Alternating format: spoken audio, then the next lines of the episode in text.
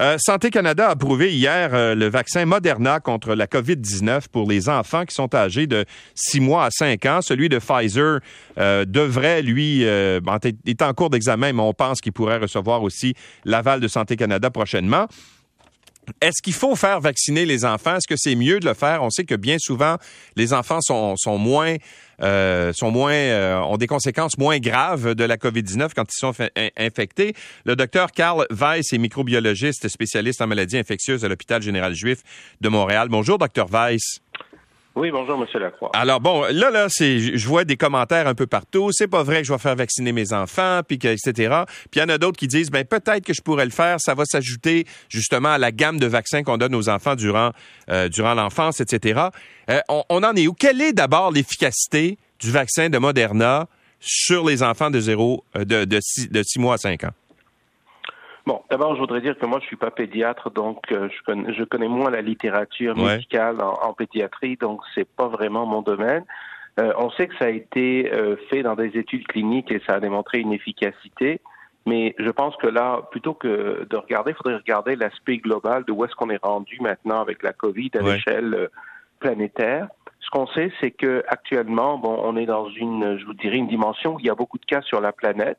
Mais euh, si on regarde à l'échelle du monde entier, il y a une grande dissociation entre le nombre de cas et la sévérité de la maladie qui se traduit surtout par des décès.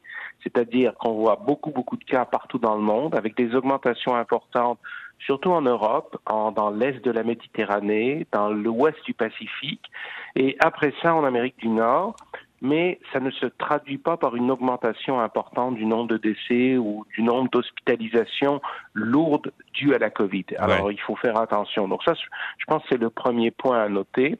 Le deuxième point à noter, c'est que là, on est évidemment dans une phase un peu de transition où on passe de cette notion de pandémie. Je sais que l'OMS tient mordicus à garder la notion de pandémie, mais c'est pour des raisons que j'appellerais plutôt sémantique.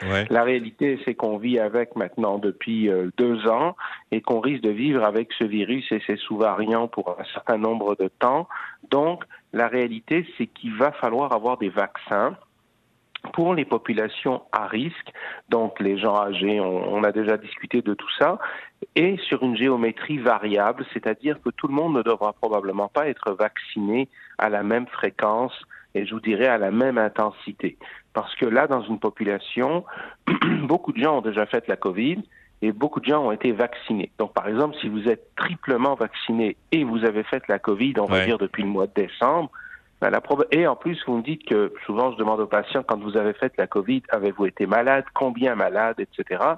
Pour l'immense majorité d'entre eux, ils ont été peu malades. Donc, peu malade, pour moi, ça veut dire que vous n'allez pas à l'hôpital et puis on n'a pas besoin de vous hospitaliser ben, à ce moment-là, ces gens-là, pour l'immense majorité d'entre eux, ont déjà une protection. Ils auront peut-être besoin d'un vaccin, mais c'est pas quelque chose dans l'immédiat. Donc, il va falloir vraiment approcher avec un nouveau paradigme, je vous dirais, euh, la gestion de la COVID. On le voit quand même parce que euh, aujourd'hui, un peu partout dans le monde, on est revenu à une mhm. vie normale. Et, et puis d'ailleurs, c'est intéressant de noter qu'en dépit d'avoir cette vie entre guillemets normale, que les hôpitaux ne sont pas littéralement écrasés par les cas de COVID comme on a vu au début de, l'histoire de cette pandémie. C'est pour ça qu'il faut regarder ça avec un espèce de recul global. Bon, maintenant, chez, les enfants, on s'entend que on ne donne pas la même dose à un enfant de, de six mois qu'on donne à un adulte, par exemple. Oui, alors ça, c'est des technicalités. Là, je pense que je vous dirais honnêtement, c'est, c'est des, on fait ça avec tous les vaccins. Là. Mais comme je vous dis, moi, je ne suis pas pédiatre, c'est pas vraiment ma spécialité, la, la, vaccination chez les enfants. Euh, donc, mais oui, souvent chez les enfants, pour tous les vaccins, on donne des fois des plus petites doses. Euh, la, la façon aussi de, de, je vous dirais, qui est importante, c'est que souvent les enfants, et puis euh, on parle des enfants, des adolescents, ils ont, ont un système immunitaire en super bonne santé. Et donc souvent ils répondent à des doses de vaccins qui sont beaucoup plus faibles que, que ce qu'on donne chez les adultes. Euh, le meilleur exemple, par exemple, c'est quand on vaccine les enfants contre la varicelle. Euh, et quand on vaccine des adultes contre le zona, qui est le même virus, hein, mhm. et, souvent on était obligé de donner des doses beaucoup plus grandes aux adultes, aux personnes âgées, comparées aux enfants ou aux adolescents, parce que quand vous êtes jeune, votre système immunitaire, avec très très peu de stimulation, est capable de, de répondre et de fabriquer euh, des anticorps et une réponse immunitaire importante parce que justement, il, est jeune et c'est un phénomène qu'on connaît qui s'appelle l'immunosénescence qui fait qu'avec les années, notre système immunitaire diminue. Bon, euh, si on, revient à la, fameuse septième vague, je ne sais pas si vous avez entendu hier la santé publique, mais euh, il semble y avoir des plateaux qui sont atteints en plusieurs régions. Ici, euh, dans la région de Montréal, dans le secteur de Laval, Montérégie, etc ça semble ralentir en ce moment. Il y a d'autres régions, région de Québec, Chaudière-Appalaches, tout ça, euh, Lac-Saint-Jean, où c'est encore en progression, mais j'ai l'impression qu'on est en train d'atteindre un plateau là, euh, en ce moment avec cette, cette euh, septième vague. Est-ce que c'est, c'est, bon signe, ça? Ça veut dire que ça va redescendre prochainement?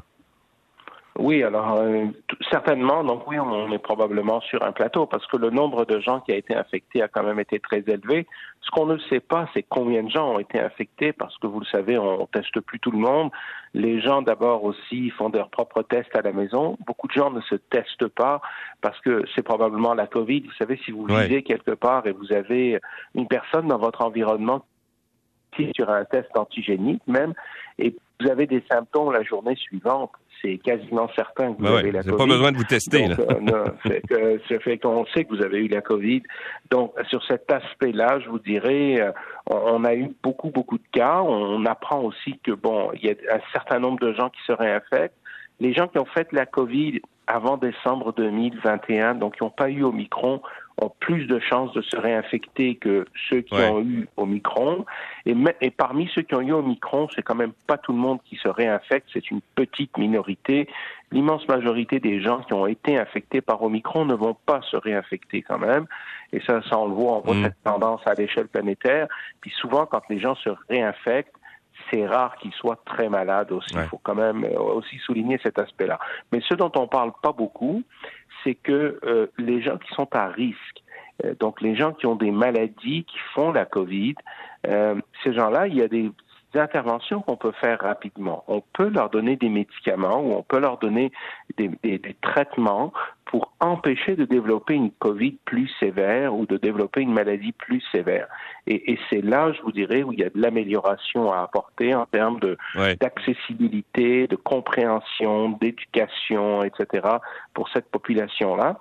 Parce que euh, si vous avez, par exemple, 80 ans, et même si vous avez eu trois doses de vaccin, mais, mais vous êtes un patient âgé qui fait des problèmes cardiaques, pulmonaires, vous êtes diabétique, etc., c'est ces gens-là qui on voit encore à l'hôpital, pas forcément pour la COVID, mais parce qu'ils se détériorent euh, à cause de la COVID, de leurs conditions cardiaques ou pulmonaires. Donc ces gens-là, on peut intervenir si on intervient rapidement en leur donnant des médicaments pour possiblement éviter l'hôpital pour un bon, un bon nombre d'entre eux. Et c'est ça qu'il faut, je pense, souligner. Certainement qu'à l'automne, avec l'arrivée de nouveaux, nouveaux vaccins, si vous voulez, modifiés contre Omicron, euh, on devrait être capable d'avoir peut-être, mhm. pour des gens à risque, une meilleure vision pour les doses de rappel. Docteur Weiss, merci beaucoup d'avoir été avec nous. Ça me fait plaisir. Bonne journée. Le docteur Carl Weiss, microbiologiste spécialiste en maladies infectieuses à l'hôpital général juif de Montréal.